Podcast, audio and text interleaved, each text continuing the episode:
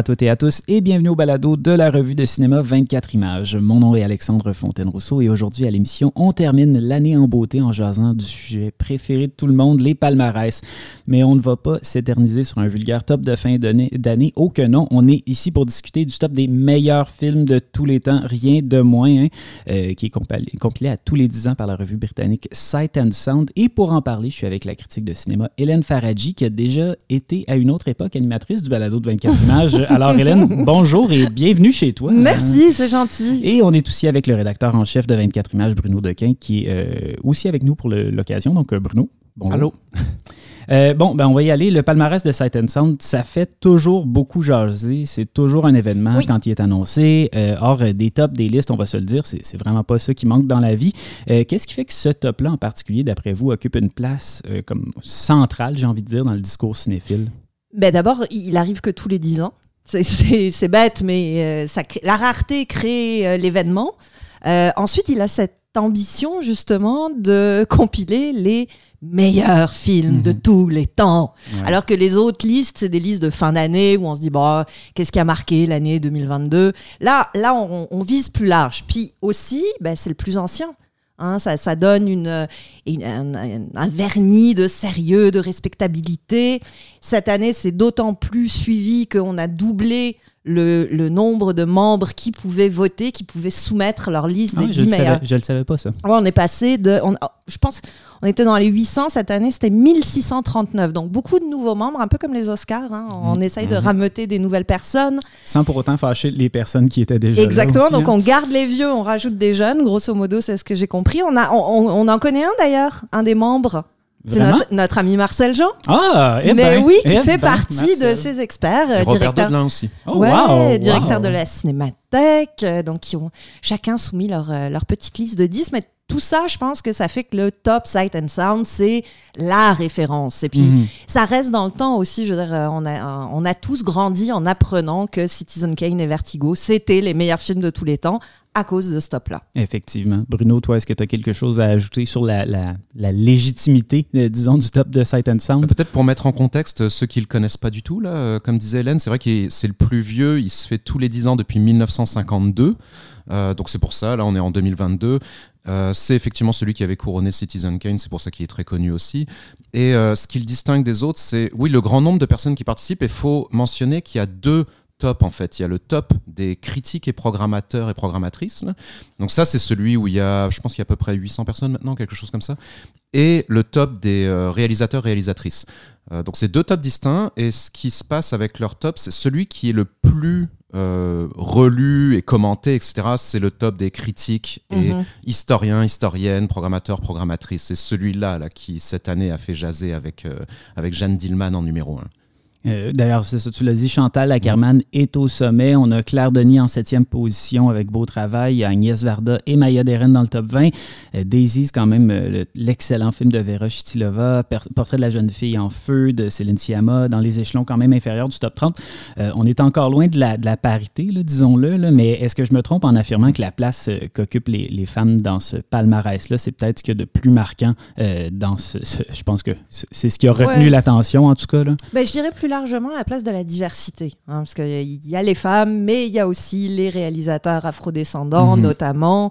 Euh, je dirais que c'est peut-être la place de des nouveaux réalisateurs qui choquent. Hein, euh, des, gens qui n'étaient pas nécessairement là dans le top il y a 10 ans, qui se retrouvent à des places assez confortables, hein, tu l'as dit, dans les top 30 quand même, mhm. euh, c'est pas rien. Et évidemment, le choix de Jeanne Dillman, ben, il est comme symbolique de tout ça. C'est oui, la, présence des femmes, mais c'est aussi la diversité en termes de regard, en termes d'esthétique, en termes de poétique, de politique.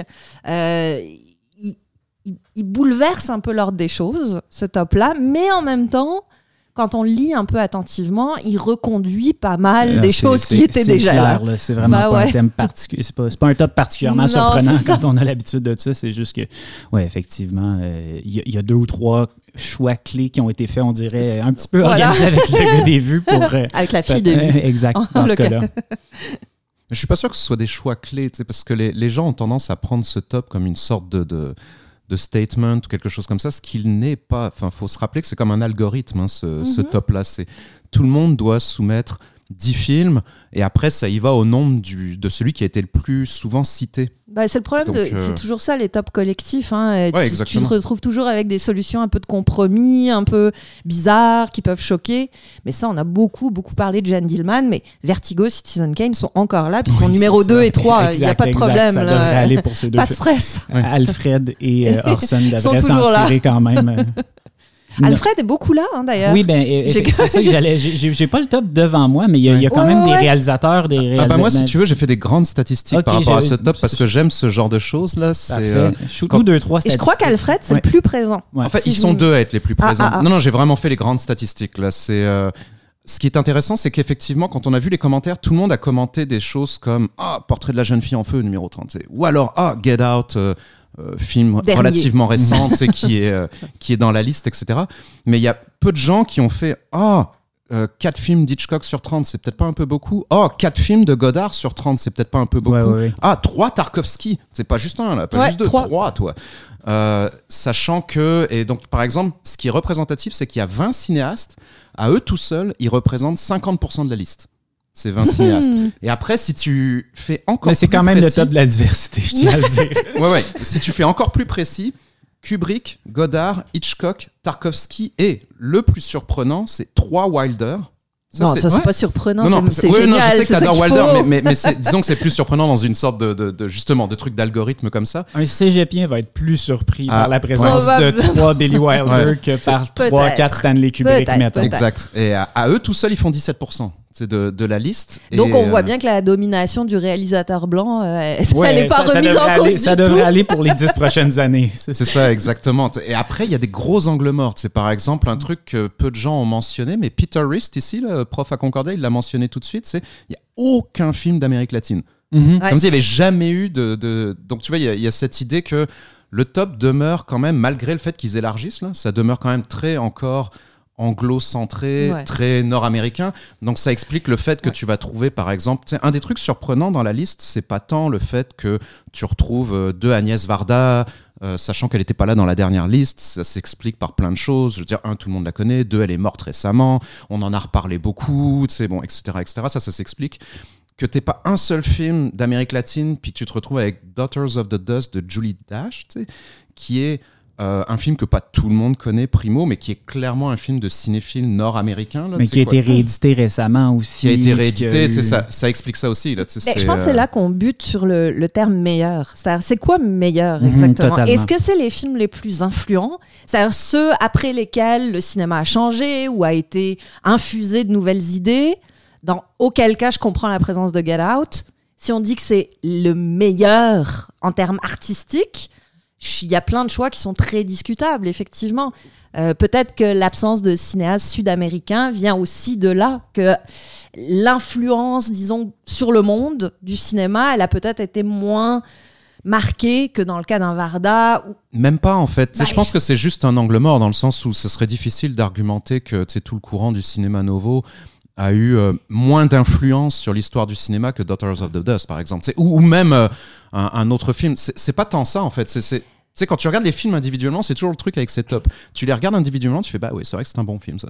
Ah puis c'est vrai que ça aussi c'est un bon Mais, film, ouais. Et puis, etc. Mais c'est ça. Pour moi, le, le- truc, euh, il est dans le meilleur. Mhm. C'est comment tout le monde l'a compris, comment les 1600 personnes qui ont eu à envoyer ce top-là l'ont compris. Probablement pas de la même façon. Donc, ça a dû se mélanger un peu entre moi, moi, moi ce que j'aime, ce qui a été influent, ce qui a changé la face du cinéma, euh, les choix évidents. Ce dont je me souviens en ce, Ce moment. dont je me souviens en c'est ce pas- moment. ça- ça affecte Est-ce que vous avez fait l'exercice de, de faire votre propre top 10 J'aime tellement pas ça. Ah non? choses-là. moi pas là-dessus, s'il te plaît. Ah, c'est bon. je devrais y penser, je devrais le faire, mais, mais je, je, premièrement, c'est- je trouve que c'est- effectivement, c'est un exercice immensément difficile. Toi, est-ce que tu l'as fait? Oui, ton ben oui, je l'ai fait, c'est Ben oui, ok. sûr. Mais Est-ce qu'il en fait, ressemble c'est- à- c'est ça que j'aime de ce top-là, c'est que tu lis, puis tu te dis, OK, moi, les miens, c'est quoi? Puis- Mhm. T'assumes ta subjectivité à 200%. Euh, tu sais, moi, quand je fais des tops, je me rappelle toujours de, de une citation de Piala qui dit que une autre façon de parler des films, c'est de dire pourquoi ils te font battre le cœur. Mhm. Puis ça reste mon critère. Quand, quand je fais un top, qu'il soit celui des meilleurs ou celui de l'année, ou Mhm. à un moment donné, c'est, je vais pas essayer de dire. Par contre, si je fais un exercice théorique, universitaire, où on me dit, bon, il faut que tu choisisses tes 10 meilleurs, c'est sûr qu'elle va ce sera peut-être pas tout à fait la même liste. Non, en fait, puis je pense que on- quand on voit cette liste-là, finalement, on la regarde en se disant, il y a des gens qui se sont pas demandé c'était quoi leur film préféré personnellement. Ils se sont dit, c'est quoi les 10 plus grands films, puis c'est pour ça qu'il y a ces choix évidents-là qui, reviennent, euh, qui reviennent toujours. Euh, évidemment, il y a quand même des gens que ça semble avoir un peu brusqué. Là. Il y a toujours du monde pour Yep. chialer, euh, pour dire que notamment c'est un maudit palmarès de woke, on sait bien. Il y a Paul Schrader qui est venu dire que le film de Chantal Ackerman, c'était un grand film, mais qui allait pour toujours être associé à une sorte d'imposture euh, sous prétexte que son triomphe, c'était un geste symbolique pour essayer de rectifier une injustice historique. Là. Bon, euh, on aime beaucoup Paul Schrader, on aime moins des fois quand il prend la parole Ouais, publiquement depuis quelques années. Euh, d'a- D'après vous, est-ce que ce top-là, finalement, est-ce qu'il produit un statement euh, sur euh, l'évolution naturelle de la cinéphilie, de la société en, en général dans les dix dernières années quand même? Ben, je pense que oui. Oui, évidemment, ça prend la mesure de l'évolution de la société aussi. Et en cela, pour moi, il est, il est formidable ce top parce que le cinéma, c'est pas une, une espèce de, de- de truc à part qui vit dans une tour d'ivoire euh, avec des meilleurs films qui n'ont rien à voir avec le monde dans lequel on vit. Le monde change, le cinéma s'adapte. C'est comme la langue. La langue, ça évolue. Le cinéma aussi, ça évolue. Donc, ce top-là évolue. Ça me semble normal. Ceci dit, pour revenir à ceux qui, ceux qui disent que c'est un top woke, Ouais. Alfred Hitchcock, il serait pas. Ouais, si non, c'était un top woke. Et de la même façon, ben pour moi, il y a un grand absent, c'est Abdel Keshish. Pourquoi il est pas là, Abdel Keshish Euh, Et je parle même pas de la vie d'Adèle, je parle de la graine et le mulet. Qui, à l'époque, je me souviens très bien, avant qu'on revienne sur ses méthodes de tournage, avait été plébiscité par la planète entière pour dire que c'était un film mais marquant, fondateur, extraordinaire, qui comprenait la réalité des communautés maghrébines en France, mais au-delà même de ça, des communautés différentes, de la marge. Euh, le regard d'Abdel Keshish, pour moi, il est essentiel dans le cinéma moderne. Si le top, euh, c'est ça, c'est que d'un côté, on dit oui, Hitchcock, qui a eu des comportements très très déplacés avec ses Mhm. actrices, on le sait tous, il n'a pas été enlevé, mais Keshish, on continue de faire comme s'il n'existait pas. Je, je suis pas certain, parce que ça, ça signifierait que justement il y ait un, un processus. Une fois que les gens ont envoyé leur liste individuelle, parce que c'est ça l'enjeu en fait. Encore une fois, c'est pas un statement. Il y en a peut-être qui ont mis Keshish dans leur liste. C'est juste que il s'est peut-être pas rendu au point 2. Tu sais, de la même façon que par exemple, moi, un absent qui est évident, c'est tiens, tout d'un coup, il y a plus Cassavetes dans l'histoire du Ah, cinéma. non, il existe Ça, plus, c'est ça, c'est vrai. C'est vrai. alors, sais, quand on c'est parle de, de gros, on peut parler d'un millier de gros absents comme ça, tu sais, mais tu te dis, bon, bah, si Cassavetes c'est pas là, je le mets certainement pas sur le compte que Sight Sound en fait, Hmm, Ouais, non, je non. pense Non, que c'est taché du Cassavetes en 2022. Là, c'est plus le fait que Keshish, il est représentatif. Tu as une décennie qui est quasi inexistante ou presque. C'est la décennie 2000. Ouais. Elle est très très peu présente là. Tu, sais, tu parles Mhm, justement, mhm. je fais exprès, tu parles de la graine et le mulet. Regarde le nombre de films des années 2000. Il y a un Veracetacool. Ouais. Il y a, mais il y en a très très C'est peu. en fait. Tropical Malady. Hein, Tu vois, Tropical tu, Maladie. tu viens de me faire allumer. Il n'y a Tu pas de Paul Thomas Anderson non plus. Non, effectivement. Non, puis si je veux chercher Non. ta corde sensible, je veux dire, il n'y a même pas un Tarantino. Tu sais, quand on parle de gens Ouais, qui ont. ça. Non, non, mais dans le sens Il n'y a de. pas de Cohen. Non, mais tu sais, que Ah, t'aimes ou. Non, mais. Ah. C'est pour ça que j'ai fait mon top 10. Non, mais tu sais, Hein très objectivement, tu sais, il y, a- il y a des choses euh, tu sais, très évidentes comme ça, de la même façon, si les gens pensent à des films qui ont été influents ou qui ont marqué l'histoire du cinéma, comment ça se fait qu'il n'y a même pas un seul Spielberg? Il n'y a, y a pas Spielberg, il n'y a pas. et mais je- alors que si je me trompe avoir, pas, il n'y a euh, pas Cronenberg Non, non plus. non plus. Crash, pourtant, Ouais, euh, aurait sa place, me semble-t-il. Oui, mais c'est ça. Mais rendu là, Ouais, avec des, ça, avec euh, des, comme avec tout, on- tout Avec- pourrait ouais, être là, Avec des si, on effectivement. fait la Mais liste. ouais. effectivement, c'est sûr que quand tu as quatre Hitchcock, ça enlève un peu trois places pour trois. D'où mon point. Moi, j'aime bien pourraient- faire les gérants d'estrade. J'adore ça. tu sais. Donc, moi, mon conseil pour Sight and Sound, c'est justement cette deuxième étape qui n'existe pas encore. tu sais. Moi, je leur conseillerais de dire Ah, ok, on prend tous les top 10. Mm. Une fois qu'on a notre algorithme qui a fait bon, bah, 172 mentions pour un tel, un nanana, Un film par cinéaste. vous arrivez après et vous éliminez les deuxièmes films mentionnés. De- tu sais, tous les cinéastes qui sont là deux, trois fois, là, tu coupes deux, trois Hitchcock, tu coupes euh, deux euh, Kubrick, euh, deux Wilder, deux machin. Ça va... Et après, tu y vas dans ta Ouais. liste B, ça va te donner une meilleure vision parce que à tout niveau, la vision est assez étrange parce qu'elle est effectivement assez monolithique. Et un truc qui est représentatif, moi que je trouvais frappant, là on est plus dans la niche, c'est que, c'est comme tu le disais, le, le mandat c'est comme les meilleurs films de l'histoire du cinéma, c'est méga large. Mhm. Donc là, ça incorpore théoriquement cinéma d'avant-garde, animation, documentaire. Mhm. Animation, t'as deux films de la même personne, Miyazaki. Ouais, C'est toute l'histoire de l'animation. Avant-garde, c'est encore plus drôle. Avant-garde, t'as effectivement Maya Deren. Ouais. Et après, c'est fini. Donc tu Ouais. te dis, attends, donc l'histoire du cinéma au niveau de l'avant-garde, selon ce top-là, c'est Maya Deren en 39, puis depuis, il s'est Non, non, rien ça, passé. ça là. reste un top très euh, classique narratif. Voilà, c'est euh, ça. Ouais, on, a tous Ouais. euh, glosé sur la présence de Jeanne Dillman, mais c'est peut-être la seule.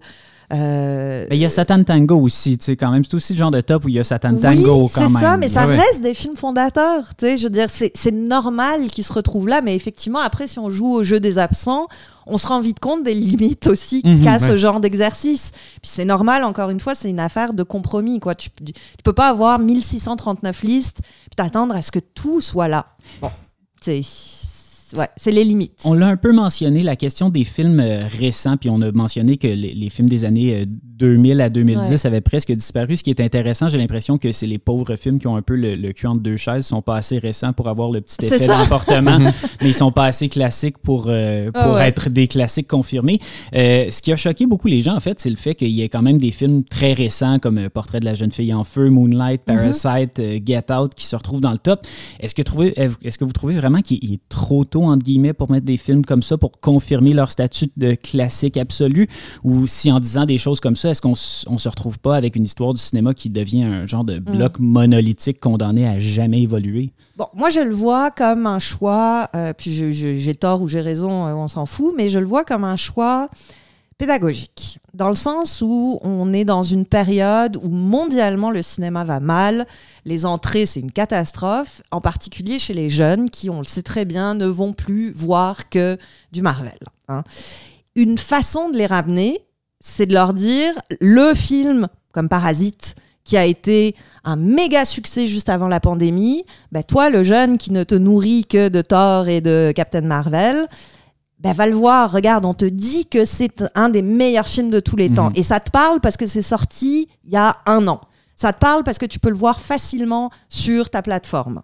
Donc, dans ce sens-là, moi, j'aime bien cette idée que on s'approprie des œuvres récentes et on les adoube comme les meilleurs films de tous les temps parce que ça crée un lien avec une génération qui n'est pas forcément en contact avec le cinéma comme on pense. Évidemment, il y a toujours des cinéphiles, hein, euh, toujours des jeunes de 17 ans qui vont hanter les, les bancs de la cinémathèque, mais ils sont de moins en moins nombreux.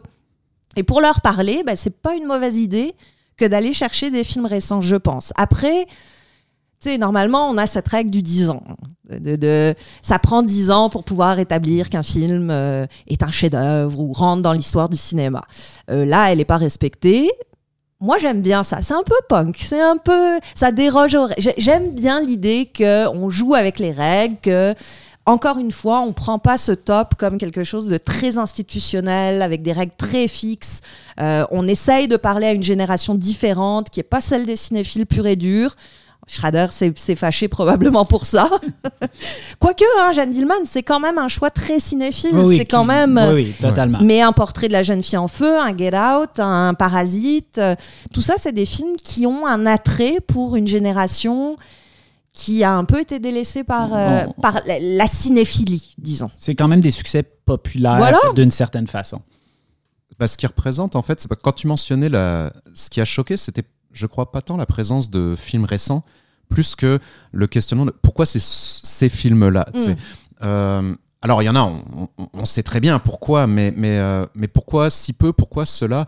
Et euh, cet élément est plus intéressant parce que cet élément, en fait, il, il reflète d'abord et avant tout, tout simplement, l'accessibilité des œuvres, sais, comme tu mentionnais. bah ouais. Et l'accessibilité, notamment, là je reviens sur cette histoire d'Amérique du Nord, je veux dire, si ce top, tu le, tu le regardes sous l'angle de ce qui est disponible sur Criterion, alors là il fait totalement du sens. Oui, Parce qu'il y a aucune, pour moi il n'y a aucune explication logique, par exemple de euh, Portrait de la jeune fille en feu, qui est un film que j'aime beaucoup d'ailleurs, euh, aussi haut, si ce n'est euh, le fait qu'il a été édité par Criterion, Mhm. il est disponible sur la plateforme de Criterion, c'est les gens ont pu le voir, euh, donc ça, ça explique Tu énormément ce- cet aspect-là. là. D'ailleurs, je dois dire que moi, le truc qui m'a le plus plu quand cette liste est sortie, c'est que dans le quart d'heure qui suivait, Criterion Ouais. Channel annonçait que plus de 50% des films étaient disponibles 60 des 100 films, c'est quand même extraordinaire. Ouais. La réactivité, l'envie de faire découvrir, tout ça, c'était au cœur d'une stratégie de diffusion qui a été, pour moi, formidable. C'était la meilleure nouvelle de Stop. Mais est-ce que c'est pas aussi un peu révélateur d'une genre de standardisation des goûts, qui passe par Mhm. l'espèce de mainmise de Janus Film aussi, sur, le, oui. le- le- le- le- sur le patrimoine cinématographique, sur un certain patrimoine cinématographique. Il y a quand même quelque chose là-dedans où ça devient quasiment une compagnie euh, qui définit ce que c'est en Un bon 2022 le bon film, Mhm. le bon cinéma puis le bon goût. Ouais, c'est vrai. C'est vrai qu'il y a, il y a une espèce de, de, de cheptel de films qui sont cautionnés d'avance, dont on nous dit ça, ça va être. Mais on a la même.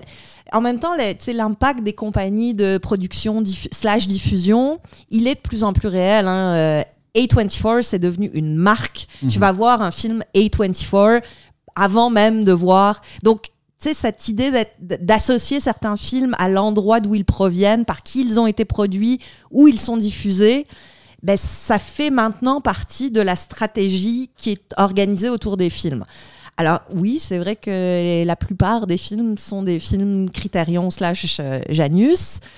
Euh, Incluant Jeanne Dillman d'ailleurs, je veux dire, ce qui n'est pas surprenant non plus. Non, puis ils, ils feront pas des mauvais choix non plus. Fait que c'est difficile de leur en vouloir. t'sais. Mais non, non, comprends. non, non, mais il y a, je il y a un moment donné où c'est comme la poule ou l'œuf. C'est ça, On, on commence à se demander si c'est pas parce que ces films-là sont si facilement euh, accessibles qu'ils deviennent les choix de gens qui sont Ça, plus nécessairement si Ben, curieux c'est que ça, sûr, peut-être. mais tu vois, dans les 1639, bon, on n'a pas eu le détail, détail Mhm. précis de qui est là, mais j'imagine qu'il y a probablement eu des jeunes, qu'il y a probablement, probablement eu des femmes, qu'il y a probablement, probablement eu toutes sortes de gens qui ne sont pas habitués à une façon de- de consommer, même si le mot est dégueulasse, de consommer le cinéma comme nous on l'a appris, c'est-à-dire en salle, en cinémathèque, et qui ont un recours à la plateforme beaucoup plus naturel, beaucoup plus spontané. Et ces films-là ont eu un méga succès sur ces plateformes-là. Oui, tout à fait. Je pense que c'est un peu. euh, on peut pas t'en reprocher la, la mainmise de, de Criterion, Janus, t'es sur un, sur un certain type de cinéma. Je veux dire, on peut observer l'influence gigantesque que ça, Ça, oui, ça c'est définitif. On peut s'inquiéter en partie de la fragilité d'ailleurs de cette compagnie qui a licencié pas mal de monde cette année. Donc, euh, tu sais, ce- cette espèce de de- de- d'aura de, de cette histoire du cinéma et de tous ces films incontournables, etc., elle est aussi dépendante d'une compagnie au pied d'argile Ouais. actuellement. Là, donc, faut quand même, faut quand même le, le garder derrière la tête. Et puis, euh, et puis après, ça permet, oui, effectivement, de. Je sais pas si c'est tant parce que les gens sont sur les plateformes tant que ça, parce que là, on parle vraiment quand même d'un. Faut se rappeler, on parle d'un sondage qui est destiné aux professionnels. Mhm. Euh, c'est pas vrai que euh, les trois quarts des euh, jeunes critiques qui vont à peine en salle ou qui sont uniquement sur les blogs ont été appelés par Sight and Sound. C'est genre la Non. plupart. Ce que tu non. mentionnais, c'est des cas comme Marcel au ici là. Je veux dire, on avait comme exemple Marcel, Robert, mais tu sais, c'est la, la plupart là, c'est des gens qui sont euh, soit programmateurs de festivals ou ce, ce genre de choses. Donc c'est. mais après, Mhm. oui, ça joue énormément, tout simplement parce que c'est un consensus. Donc le consensus va toujours aller vers le truc le plus vu, et le truc le plus vu est toujours le truc le plus accessible. C'est un bon exemple, c'est aucune chance sur Terre que tu aies Vanda de Barbara Loden dans un top comme ça il y a 10 ans. Euh, le, le film, presque personne l'avait vu. Euh, puis peut-être que dans le prochain top, si c'est cette fois-ci euh, sur la plateforme de Criterion qu'on va retrouver euh, un film de Shirley Clark, on va peut-être se retrouver avec un film de Shirley Clark en, Ouais. en 2032. tu sais. Là, ça n'a pas donné pour la pauvre Shirley parce que, voilà, je veux dire, ces films ont été restaurés, mais ils sont pas encore sur un label aussi gros que ça. Mais Vanda, c'est un bon exemple. Je veux dire, Vanda, c'est pour moi, c'est attends, Mhm. en 2012, personne parlait de Vanda. là. Je veux Non. dire, il avait Mhm. été oublié depuis longtemps et Criterion l'a ressorti. J'aimerais quand même qu'on revienne euh, sur le symbole Jeanne Dillman parce que quand même euh, Citizen Kane, Vertigo, c'est des films qui sont euh, à, plusieurs égards révolutionnaires. Je leur enlève rien euh, quand on les replace notamment dans leur contexte d'origine, c'est sûr, mais ça reste des films qui appartiennent à la grande, à la grande époque du cinéma dit Mm. euh, classique. Euh, c'est des films narratifs assez Mhm. traditionnels. Avec Jeanne Dillman, on est vraiment ailleurs en termes de vision idéale du cinéma. Ça représente une rupture quand même assez marquée euh, par rapport à ce qui dominait avant. Vous trouvez pas? Ah, c'est la modernité. là. Mm. C'est, c'est l'entrée du cinéma dans un nouveau langage. Ben non, mais Ouais. tu sais, c'est vrai que le cinéma, pendant longtemps, ça a été le grand Hollywood classique hein, qui a dominé. Puis comment tu sais, réinventer ce langage-là, ça n'a pas été évident. Puis ça a pris des artistes, euh, disons, révolutionnaires. Mais moi, je me souviens du choc que j'ai eu quand j'ai vu John Dillman. Qu'on a encore. Qu'on a probablement encore. en tout cas, c'est pas un film facile, c'est ça qui est fou. Non, c'est pas un film facile. Pas je veux dire, tu, mets un top où le meilleur film de tous les temps, c'est Vertigo ou Citizen Kane entre les mains de tes parents, probablement qu'ils trouvent que c'est légitime comme choix. Mais John Dillman, ça se peut qu'il fasse le saut et qu'il trouve ça vraiment, vraiment ardu. C'est rude à voir parce que c'est douloureux comme film, parce que ça fait mal, puis en particulier quand t'es une femme. Euh, tu fais les. D'abord, il y a une expérience du temps qui est complètement unique. Moi, j'ai jamais ou presque vécu ça dans un film, hein, cette espèce de. Oui, même à l'époque du slow cinéma, c'est quand même un film qui est différent dans son rapport au temps et à l'espace, parce qu'il y a l'enfermement dans l'espace aussi. Il y a l'enfermement, il y a l'espèce de, quasi temps réel euh, et qui te fait comprendre ce que c'est que l'aliénation. Et ça, je pense pas l'avoir vécu avec un autre film de façon aussi euh, dramatique. Euh, elle, a, elle, a, dit un truc, euh, Jeanne Dillman, non, euh, Chantal Ackerman, que j'ai noté parce que j'ai trouvé ça. En fait, ça m'a fait comprendre son cinéma. Elle, elle-même, elle, le voyait comme une revendication, son film, et elle disait Un accident de voiture ou un baiser en gros plan sont plus élevés dans la hiérarchie des images qu'une femme qui fait la vaisselle. Et c'est exactement ça. C'est-à-dire que Vertigo Citizen Kane, ben, c'est l'accident de voiture, c'est le baiser en gros plan, c'est des images qu'on connaît, avec lesquelles on est à l'aise, qu'on a vu 100 millions de fois, avec plus ou moins de talent.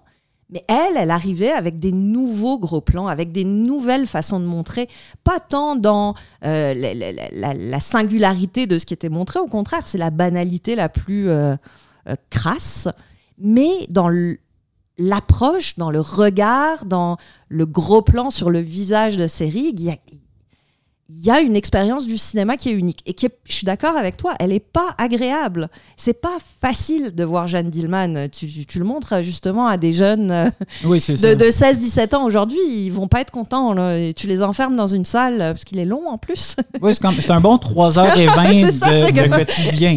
Je veux dire, mais ils vont pas. elle, résume quand même trois jours euh, en, 3h30. Fait je veux dire c'est quand même rapide par rapport à la réelle vitesse du quotidien. On peut voir ça comme ça, puis Avatar 2 fait bien 3h30 aussi, hein, après tout.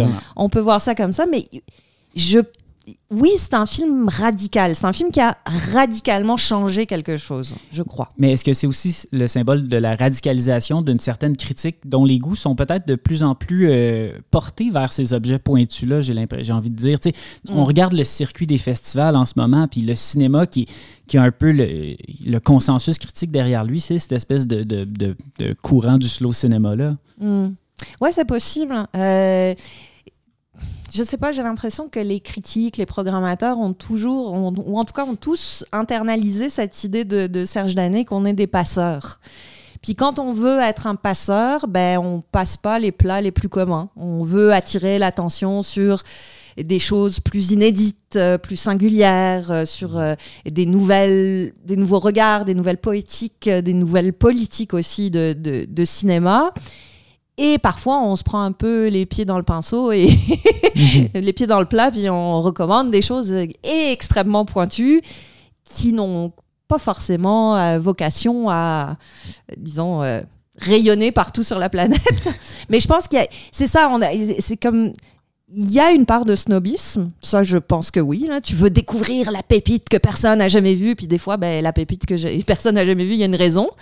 Mais en même temps, il y a cette idée de, vouloir faire découvrir un autre cinéma, vouloir faire exister un cinéma qui, ailleurs, a aucune chance d'exister.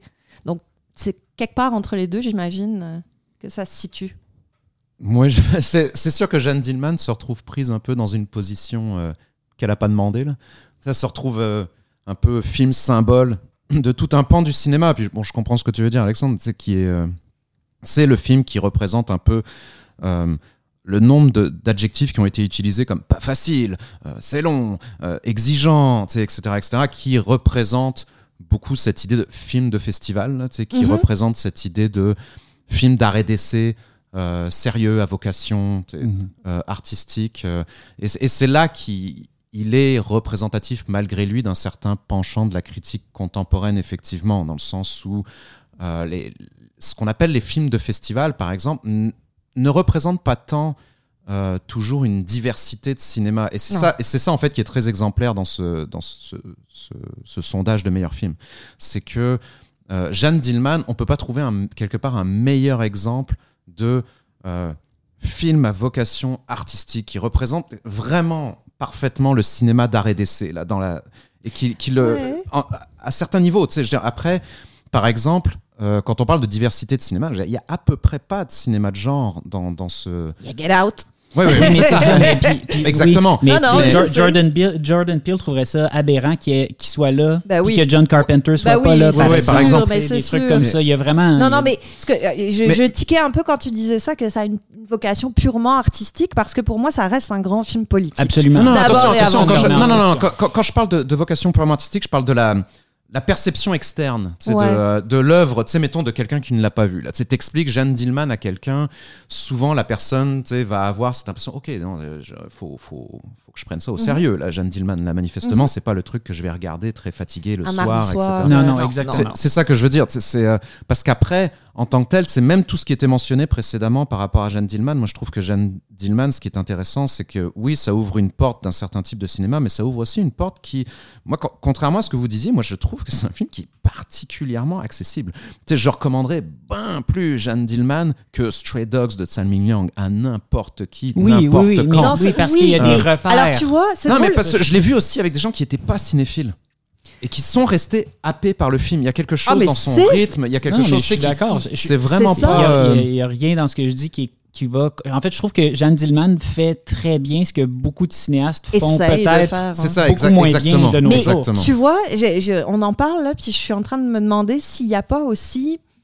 Oui, c'est un statement, oui, c'est un, un acte artistique, politique d'avoir mis Jeanne Dillman en numéro un, mais je me demande s'il n'y a pas aussi un peu une genre de défense de la critique, dans le sens où je, je- je tente une théorie, là, mais euh, c'est un film qui a besoin de la critique, qui a besoin d'être Mhm. accompagné, qui a besoin d'être décrypté, qui a besoin d'un, de, de ce regard d'expert, disons, de passeur, euh, d'interprétation, de compréhension des images pour être accepté. Mhm. Euh, et dans ce sens-là, je me demande s'il n'y a pas ça aussi dans ce top, justement fait par des critiques, des programmateurs, donc des gens qui, ont, qui voient aussi leur profession euh, de plus en plus menacée, Quoi? de plus en plus... non, mais, non, mais tu sais, comme ça, là, juste... euh, Non, mais il y, a- il y a peut-être aussi cette idée de... Vertigo, t'as pas besoin de l'expliquer.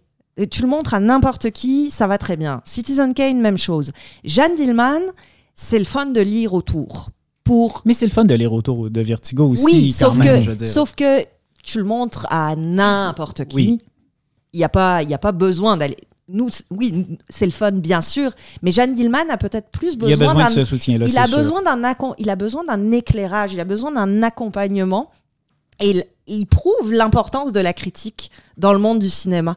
Et je me demande s'il n'y a peut-être pas aussi dans le, le- le- la, la réflexion plus ou moins inconsciente de certains critiques dans leur liste de dire bah, ce film-là, il, il- non seulement il est important artistiquement, il est fondamental politiquement, il est extraordinairement important dans l'idée d'une égalité des genres, mais en plus, il assoit l'idée de l'importance de la critique dans la cinéphilie telle qu'elle existe aujourd'hui.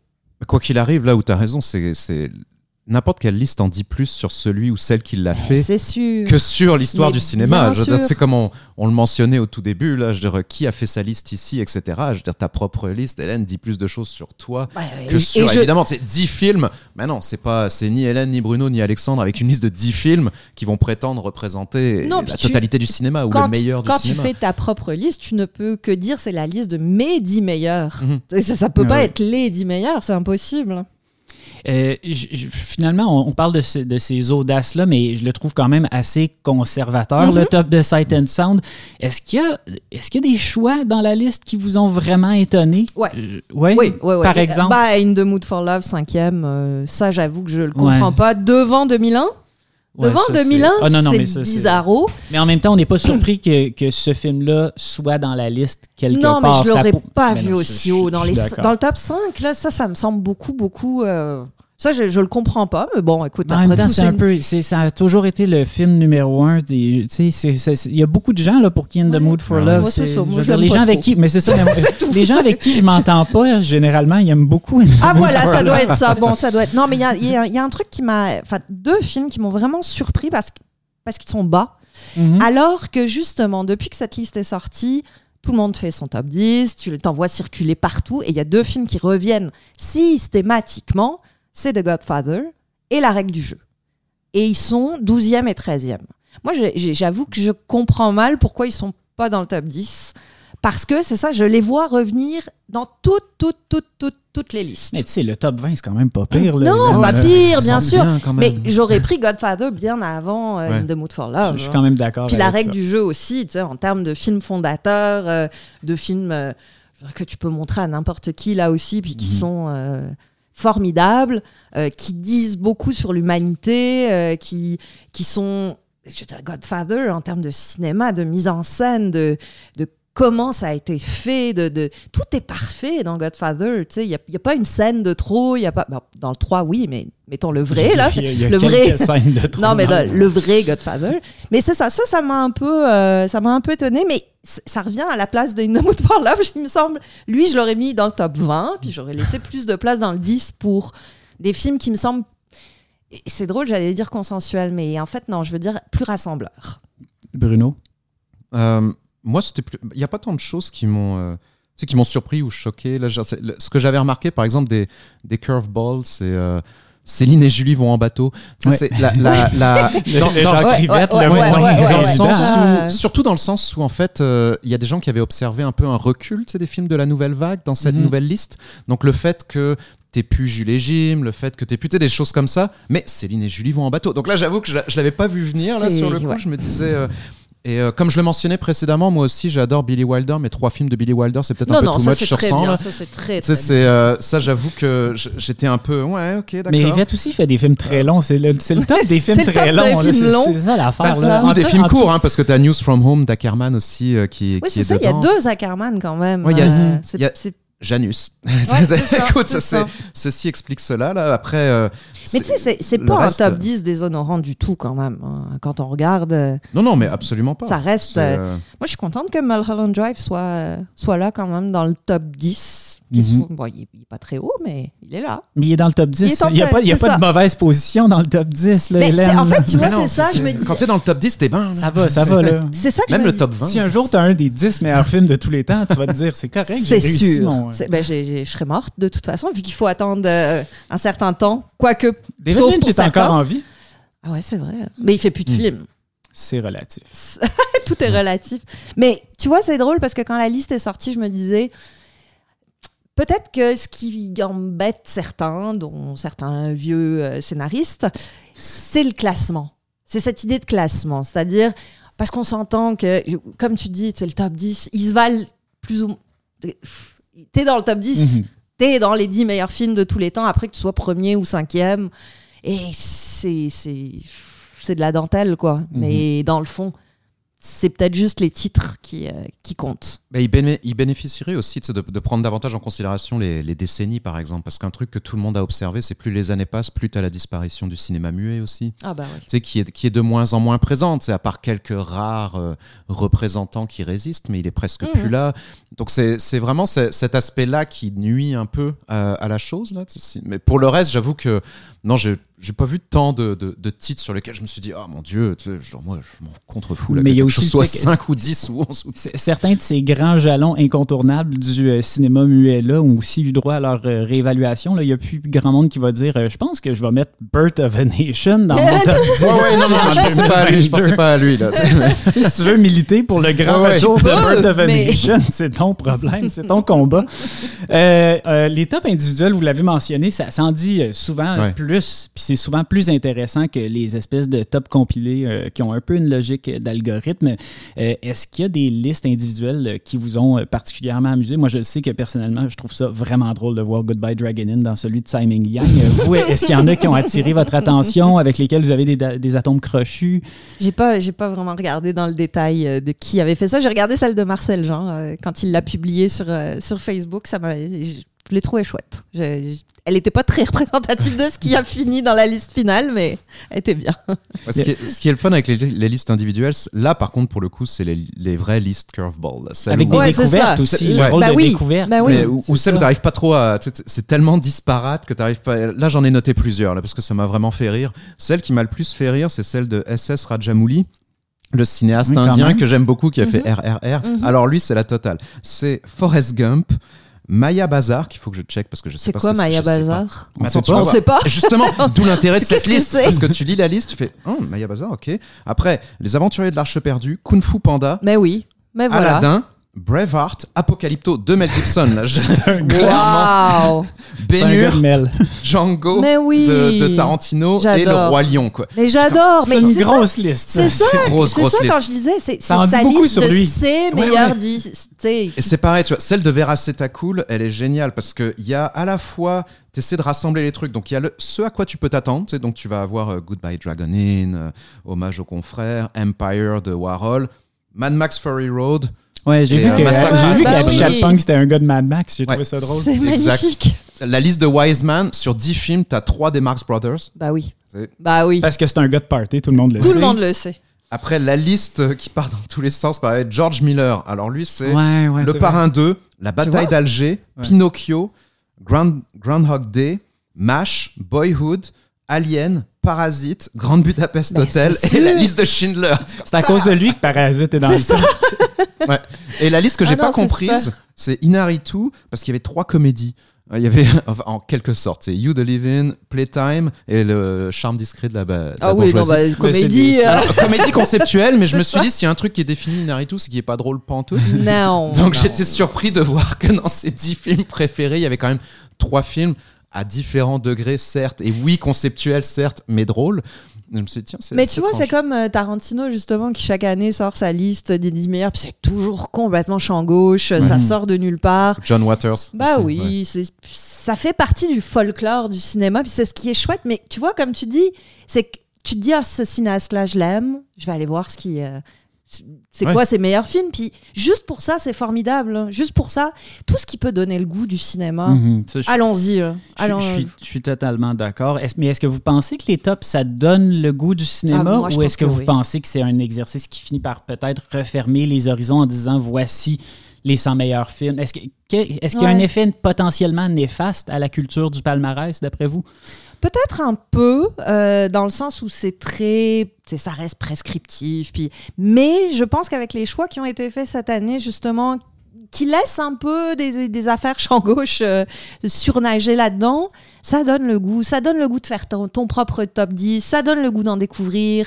Euh, encore une fois, pour moi, la meilleure nouvelle, c'était Criterion Channel qui tout de suite a embrayé sur la diffusion parce que c'est bien beau. Il faut pouvoir les voir, ces films-là. euh, et il faut que ce soit accessible à tout le monde, parce que nous, on est dans notre petit confort où tout nous est accessible super facilement. Mais, sais, cette idée que le cinéma. Deux choses que j'ai aimées, ça donne envie, puis surtout, ça montre que le cinéma est mouvant. Et ça, c'est formidable. Ça montre que c'est pas quelque chose de statique, qui est figé dans le temps, avec justement, ça, faisait combien de temps que Vertigo puis Citizen Kane étaient là, là? C'est vraiment bon, Vertigo, quand C'est même. vraiment bon, c'est sûr, mais bon, euh, Non, non, à un moment je, donné, je- il te que- comprends. Il faut que ça brasse. faut que ça brasse, faut que les choses évoluent. Oui, oui, puis tant mieux si c'est Chantal Ackerman qui arrive pour vraiment faire brasser ça. Ben au lieu d'un, un- un mettons, s'arrêter à bout de souffle, s'arrêter l'entrée Ouais, ben, naturelle dans la Voilà. modernité. Oui, puis là, il vient de mourir, euh, fait que là, Bing la- bang. Non, non. c'est ça, Ouais. c'est des choix qui secouent un peu les choses, qui secouent les puces. Puis je pense que le cinéma en a besoin, en fait. Je, je dirais pas qu'il s'est endormi sur ses lauriers, mais disons que. Il y a un petit côté un peu pantouflard dans la grande cinéphilie mondiale, dans ce qu'elle les lit comme euh, représentants extraordinaires de ce que de ce qu'est le bon cinéma. Il y a un petit côté un peu pantoufle, un petit peu pépère. Puis là, ça fait du bien. Ça, moi je t'avoue que ça m'a pas secoué à ce point-là. Mais Là, la- que- non, parce ma que double tu réponse, c'est que je la trouve pantouflarde, là, la liste, là. sais, Donc, Mhm. euh, c'est Oui, mais sûr parce que. que... tu es cinéphile. Non, non, non, juste déjà- aussi parce que je trouve qu'elle demeure, tu sais, c'est ce qu'on mentionnait un peu. Est-ce que. a La liste ne s'adresse pas Il y a quand même un tout la- est- bah oui. il y, a- il y il y a différents éléments. le, le truc à prendre en considération, c'est que la liste, elle s'adresse pas à nous. C'est typique. C'est comme quelqu'un qui me dirait, euh, bon, tu sais, avec Alexandre, on parle souvent de musique. C'est sûr que quelqu'un qui arrive, puis si on lit un truc genre le, le top 100 des albums de rock qu'il faut que tu aies entendu dans Selon ta vie. le Rolling Stone. Ce. Rolling Stone, t'sais, c'est sûr que les de deux, on va lever les ça. yeux, puis on va faire, eh, ouais, ben, ouais, bien sûr, là, tu sais qu'il va forcément y avoir, euh, tel album des Stones, etc. Euh, Est-ce que c'est négatif? Non, c'est pas négatif. Tout comme cette liste-là, elle est pas négative. Je pense qu'elle, elle introduit, elle va pouvoir introduire plein de Mhm. monde. Euh, Est-ce qu'elle est suffisamment comme surprenante. Non, quand même pas à ce point-là. Là, tu sais, il y, a- il y Ben, a le choc Jeanne Dillman. Ouais, mais mais en regarde, dehors de on- ça, elle reste très conservatrice. On ne parle- Julie Dash. Julie Dash. Ouais, le ouais. monde du cinéma n'a parlé que de ça pendant euh, deux semaines euh, dès la publication. On est en train de faire un, un Mhm. épisode de balado là-dessus. Ça crée du mouvement. Ouais, ouais. Ça crée du mouvement, ça crée de la discussion, ça crée de l'envie, du désir, de la passion, des engueulades s'il faut. Et ça, c'est bon parce que le cinéma va pas bien. Non, puis on va J'ai vouloir j'ai l'impression euh, d'être euh, l'oiseau de malheur. Ça, là, ça mais- va, la, la Non, va ça pas va bien, pas le cinéma bien. va pas bien, Mais, la euh, je suis pas la seule à bien. le voir quand Non, même. non, je sais, Voyons, je ça c'est pour que la France euh, se préoccupe du euh, des entrées en salle, euh, c'est c'est qu'effectivement on a un petit souci quoi. Et on- à continuer les choses comme elles ont été faites depuis des années et des années et des années, bah on risque de se tirer dans le pied. Puis moi c'est ce que je crains et combat. Donc euh, cette liste là, elle a ses défauts, elle a, elle en a plein, on le sait. Mais j'ai l'impression qu'elle donne matière à discussion, puis ça, c'est le fun. bah, Déjà, faut qu'on aille voir Maya Bazar. Oui, ça, oui, moi je veux voir Maya Bazar. Donc, pour réussir à comprendre comment il peut être entre le Roi Lion, Braveheart. Cette liste-là est quand même fabuleuse. Ap- Apocalypto. Les gens qui disent Apocalypto, qu'Apocalypto, c'est dans leurs 10 merde. meilleurs films, c'est une vision du monde qui vient Oui, avec ça. mais hein. tu sais, t'as envie d'aller boire un café avec ce type-là, là, une ouais, bière. c'est dangereux. mettons. c'est dangereux. Mais non, il aime Kung Fu Panda. là. Euh, on en a parlé un peu en filigrane. Ce qui se cache derrière le principe même de palmarès, c'est quand même celui de, de canon. Et justement, euh, Bruno, c'est le nouveau euh, le sujet du nouveau numéro de 24 images qui s'intitule Incontournable avec un point d'interrogation. Comme ça tombe bien, le dis canon. donc. C'est pas bien fait la vie. Euh, tant qu'à être ici, Bruno, euh, puis euh, tant qu'à être déjà à toute fin pratique dans le vif du sujet, peux-tu nous glisser quand même un mot sur ce nouveau numéro-là de la revue, puis peut-être sur les manières dont il rentre en, en écho potentiel avec la conversation qu'on vient d'avoir? Oui, bah, c'est une discussion parallèle en fait qu'on a eue avec ce numéro-là parce que c'est Carlos euh, Solano et Samy Benamar qui avaient proposé ce, ce dossier-là, donc c'est eux qui l'ont vraiment dirigé. Euh, donc je vais je vais pas me faire, euh, je vais pas parler à leur place là, mais je vais, je vais juste résumer un peu. L'idée c'était effectivement, on savait que la liste s'en, venait, qu'il allait y avoir des nouveaux canons, des choses comme ça. On a évidemment, malgré une tentative de ma part, pas pu avoir accès à la liste de Sight and Sound avant, Ah. de, avant de pouvoir faire le dem- Il a numéro. demandé le scoop. Il a- Pas de Donc privilège. c'est pas- c'est aucun privilège, mais on a décidé de se poser cette question justement de l'évolution de l'histoire du cinéma, de comment on peut euh, avoir un nouveau rapport critique, faire évoluer le rapport critique aux œuvres canoniques, là, que- quel que Mhm. soit ce rapport critique, là, de dire il y a rien qui est coulé dans le béton, c'est pas parce qu'un film euh, est euh, canonisé depuis la nuit des temps qu'on peut pas y toucher, qu'on peut pas l'aborder Absolument. nouvelle façon, etc. Donc on l'a fait de différentes façons. Il y a une, par exemple, il y a une façon qu'on l'a faite, c'était avec euh, Robert et moi, on s'est penché sur non pas le tant le, le Sight and Sound, mais le top du TIFF, Mhm. c'est des meilleurs films Ouais. canadiens, et d'observer un peu les- l'impact, le, le- le- les choix politiques qui Mhm. rentrent là-dedans. Tu sais, bon, euh, ça- à un moment donné, c'était mon oncle Antoine, euh, et euh, après, c'est plus mon oncle plus. Antoine, c'est devenu Atanar Jouat. Mais tu sais, ça, ça représente beaucoup de choses, en fait. Je veux dire, ces, choix-là, que tu, que tu choisisses un film autochtone, pas n'importe quel film autochtone. Tu sais, pourquoi tu prendrais Atanar Jouat plutôt que quelque chose de plus militant à la, à la, à la Nice Obomsawin Tu sais, Mhm, mhm. a- tout, tout rentre en considération là-dedans. Et c'est vrai que le top canadien, c'est celui qu'on avait vu, qu'on a observé, qui a évolué le plus, en fait, à travers les années. Les- À un moment donné, il y avait, je crois, sur. Je sais plus quel top, il y avait trois Denis Arcand sur 10 films. là. C'est Ah, un, ouais. peu, un peu C'est ton ami, ça. Certes, il, Ça, c'est un bon top. Ça, il a fait des bon bons top. films, sauf que, tu sais, on Je me demande, ce que... serait quoi le top 10 de Denis Arcand? Euh, Je suis pas certain que Denis Arcand mettrait nécessairement les films de Denis Arcand, contrairement à Tsai Ouais, Ming Liang dans son, dans son top 10. Non, non, mais mais- ça m'amuserait de voir. euh, La règle que- du jeu. C'est. La règle du jeu, très certainement. Tu vois, Tu vois, il serait là. Ouais. Donc, tu vois, il y, avait cette idée-là. Il y a toute une section qu'on a faite sur les remakes, justement, Ah ouais de, de films canon. Donc, euh, ah, comment, comment parler du remake de Psycho qu'avait fait Gus Van Sant? Donc, on va du remake de Psycho jusqu'à l'auto-remake d'Irma Vep, Mhm, la Sayas. Ouais. Donc, tu vois, c'était vraiment cette idée de. je pense qu'Hélène va le lire, le numéro. Le- Écoute, euh, oui, j'écoute cette euh, idée du cinéma qui, qui lui-même euh, repense euh, son, son vont peut-être propre faire un remake de Jeanne Dillman. hein. Écoute, Hein C'est bon, ça. c'est- c'est- tout est. Je, je En le souhaite pas. 90 Je- minutes. Allô, la Sodec. Donc il y, a, des choses comme ça. Tu vois, Carlos a écrit sur euh, le, le, scandale qu'il y avait eu il y a quelques années. En fait, pas le, pas le scandale, mais plutôt la bisbille autour de Blow Up, quand euh, une critique avait fait une critique féministe de, de mmh. Blow Up et euh, un Français, évidemment, avait dit Oh, tu touches pas à mon Blow Up. Mmh. Donc, qu'est-ce Ils sont toujours là pour défendre un vieux monument un peu machiste. Hein. Ce, que, ce, que, ça signifie tout ça, il y a un entretien avec Kayla Janis, qui est programmatrice et réalisatrice mmh. aussi, parce qu'on voulait se pencher par Ariel Esteban Caillé, qui voulait se pencher sur justement l'acte de programmation comme acte de euh, réflexion. Justement, le truc qu'on mentionnait par rapport au, à Sight and Sound rentre totalement là-dedans. C'est-à-dire, il n'y a pas un film de Kayla Janis ou qui a été promu par Kayla Janis qui se retrouve dans un top 100 de Sight and Sound. Parce que c'est effectivement la cinéphilie, entre guillemets, alternative, mhm, le cinéma de genre, etc. Donc il y, y a, cette réflexion autour de ça. Il y avait la réflexion de Sylvain, par exemple, a écrit sur Tarantino qui s'empare de la Black Exploitation et bah tout ce que ça implique comme geste mhm. dans, euh, dans, Jackie Brown. Euh, donc pas mal de choses. Et puis euh, Samy a fait un... C'est une sorte de, de texte, collage d'images sur l'imaginaire qu'ont place, placé les Occidentaux sur le monde arabe mhm. à travers l'histoire du cinéma. Donc il part de The Man Who Knew Too Much, de la version de 52, de 52, hein, je me trompe pas, je pense. On va te laisser tout seul avec ça. Il me semble que c'est 52. Donc, tu sais, il, part de là. Tu as, Laurence d'Arabie, tu as. Euh, euh, euh, comment Tarzan, mhm. des, choses. donc, et, ce qu'il a fait en fait, c'est parce qu'il est, il est retourné récemment en Algérie et donc il a photographié des lieux dans lesquels mhm. avaient été tournées certaines. Donc notamment Tarzan, c'est vraiment super intéressant parce que ça, moi, je le savais pas du tout. C'est que le, le, tout premier Tarzan, il avait été à Alger ils ont conçu de toutes pièces, euh, en pleine ville, euh, une jungle artificielle. Euh, mais qui n'est pas du tout représentative du paysage algérien environnant. Là. Et c'est dans cette jungle artificielle qu'a été tourné Tarzan. C'est, donc c'est, comme une sorte de couche sur couche sur couche de, de, multiples regards. Donc en fait, lui, tu vois, par exemple, a fait un, un texte là-dessus. Donc c'est pas un texte justement qui prend une posture c'est strictement postcolonial académique. Là. C'est plus dans le domaine de l'essai entre image et, et, euh, et parole et, euh, et qui, a plutôt une, une, tonalité poétique. Donc c'est vraiment les. On essayait de trouver plein d'angles comme ça pour, euh, pour parler et tout le temps sous le même angle. Le même angle était ces films qui ont tous été canonisés. Comment on peut en parler de nos jours Qu'est-ce qu'on peut dire de nouveau mm-hmm.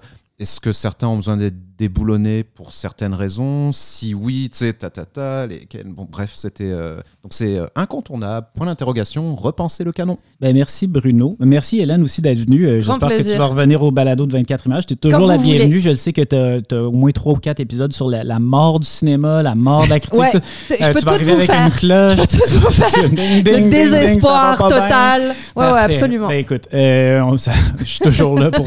c'est bon. merci à vous deux. Euh, merci aussi à tout le monde qui nous a écoutés. Euh, c'est le dernier épisode pour cette saison, donc on se retrouve l'année prochaine. Et puis, ben, d'ici là, bon temps des fêtes et bon cinéma.